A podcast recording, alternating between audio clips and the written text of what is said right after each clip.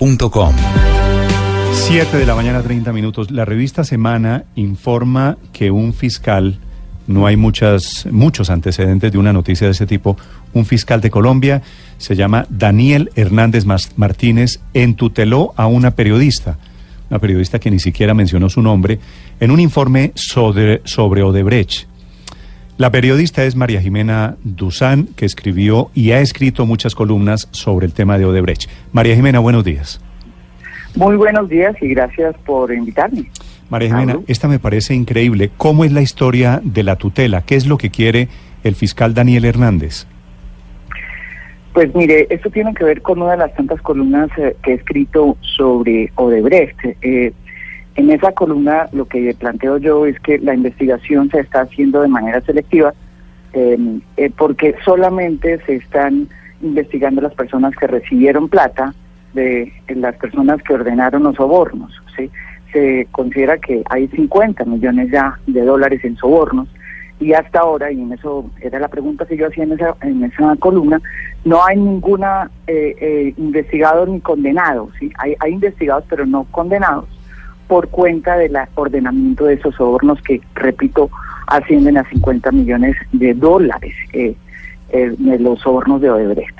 La respuesta de él, que envía una carta, eh, la envió hace un mes y medio que fue publicada en semana, eh, dice que, yo tengo que rectificar, que es, una rectificación diciendo que, y me conmina a mí a decir que no es cierto que sea un sacrilegio, porque yo utilizo la palabra sacrilegio, que en Colombia no se pueda decir que hay desde la Ruta del Sol, cuyos socios son Grupo Avale y Odebrecht, mayoría Odebrecht, se sacaron 50 millones de dólares eh, eh, en sobornos, porque es un sacrilegio, digo yo. en cambio, en los otros países, donde las investigaciones se han, ah, se han llevado mucho más, eh, digamos, con mucho más, menos selectividad, pues han llegado incluso a, meter presos a los, los socios de Odebrecht también. Eso era lo que yo decía en la columna. Entonces, él manda una carta diciendo que hay que rectificar, primero, porque utilizo la palabra sacrilegio, ¿sí? Segundo, porque no es cierto que ellos no estén haciendo investigaciones. Y tercero, porque no digo que la mejor investigación la está haciendo la Fiscalía de Colombia.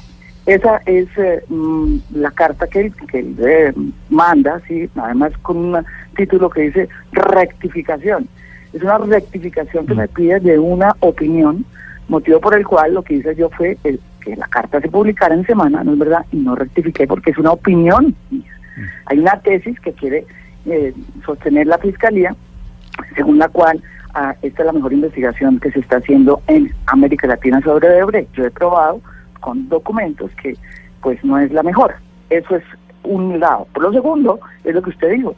La tutela, mm, digamos, nunca en todas las investigaciones, ni, ni siquiera en esa columna que es motivo de la tutela, pues lo menciono a él. A quien menciono es al fiscal general de la Nación, que es Néstor Humberto Martínez. Sí, eso le quería, María Jimena, eso le quería preguntar.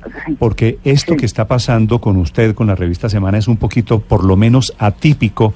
He estado buscando antecedentes de fiscales que entutelen a un periodista. Y no encuentro, la verdad, creo que es la primera vez en la historia de Colombia en que un fiscal entutela. Pero lo que me llama más la atención es que este fiscal Daniel Hernández no lo menciona usted en esa columna. ¿Por qué, ¿por qué protesta él en particular? Pues no lo sé, sinceramente es que no lo sé porque no entiendo cuál es el, derecho que, se le ha vulnerado. ¿Cuál es el derecho? El, derecho de que, no lo debo investigar, que estoy eh, afectando su buen nombre, no lo ni siquiera lo nombro. Yo, yo es que es que yo a quien me refiero en esa columna y en otras también con pruebas además es al fiscal Néstor Humberto Martínez que tiene, como bien he sabido, unos conflictos de intereses por haber sido abogado del Grupo Aval. Eso sí lo he dicho. ¿Usted cree que esta tutela tiene la bendición, el visto bueno, la autorización del fiscal Martínez? Pues eh, no, no lo, no lo dudo. Ahora, por decir esto, puede que me tutelen, ¿sabes? o sea, lo que hemos estado llegando es a una cosa absurda.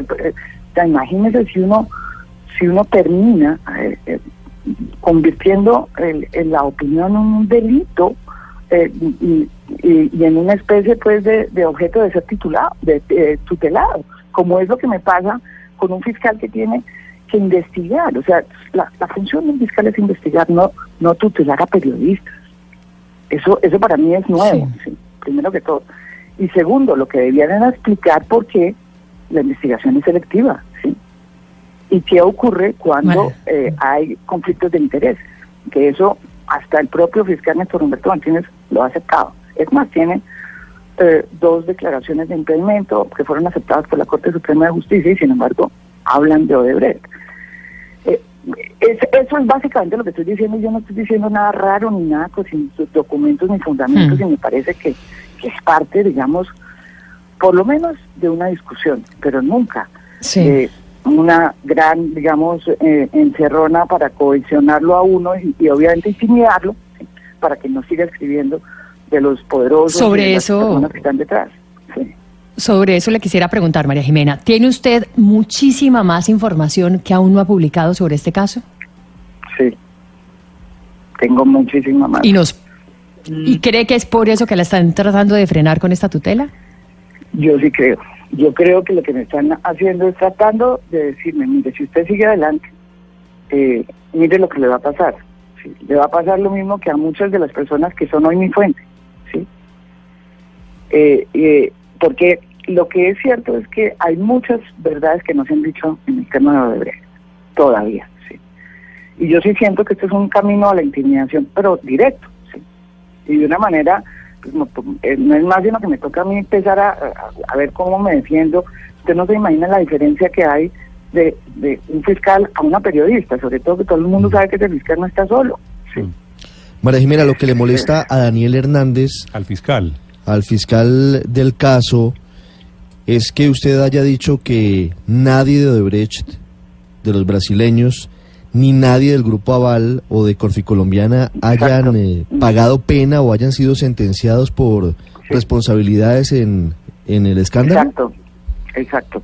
Entonces, lo que ha pasado, y él dice y lo escribe ahí, pero mire, eh, es, eso no es cierto, fíjese que tenemos eh, a, investigado y imputado a el señor expresidente Corficolombiana, que es José Elías Melo.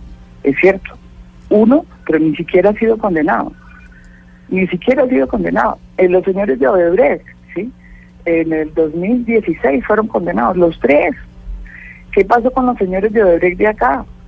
Pues los dejaron salir y después de que los dejaron salir los imputaron. Eh, ¿Qué pasó con eh, lo que está pasando con todos los 50 millones de dólares que salieron de Consol y del consorcio? Ruta del Sol 2, ¿dónde están los que los, dónde están los responsables de esos? O sea, eso es lo que yo pregunto.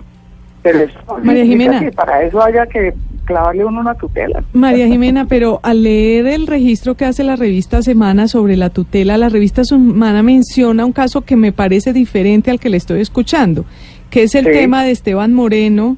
Eh, sí. la denuncia y que usted en su columna decía el que pacto no se, de silencio. Sí, que no se estaba uh -huh. investigando el caso de Esteban Moreno, que era muy cercano a la Casa Gaviria, de un pago que se le habría hecho. Sí, sí, y que el fiscal lo que le pide es que, eh, que, es decir, que usted dice que no se está investigando y el fiscal Hernández lo que dice, eso no es cierto, sí se abrió ya una investigación hace tiempo. Claro. Es lo que la revista Semana registra claro. la tutela. La, eh, ¿Hay un error en, en, la, en el registro que hace la, la revista Semana? No, no, no.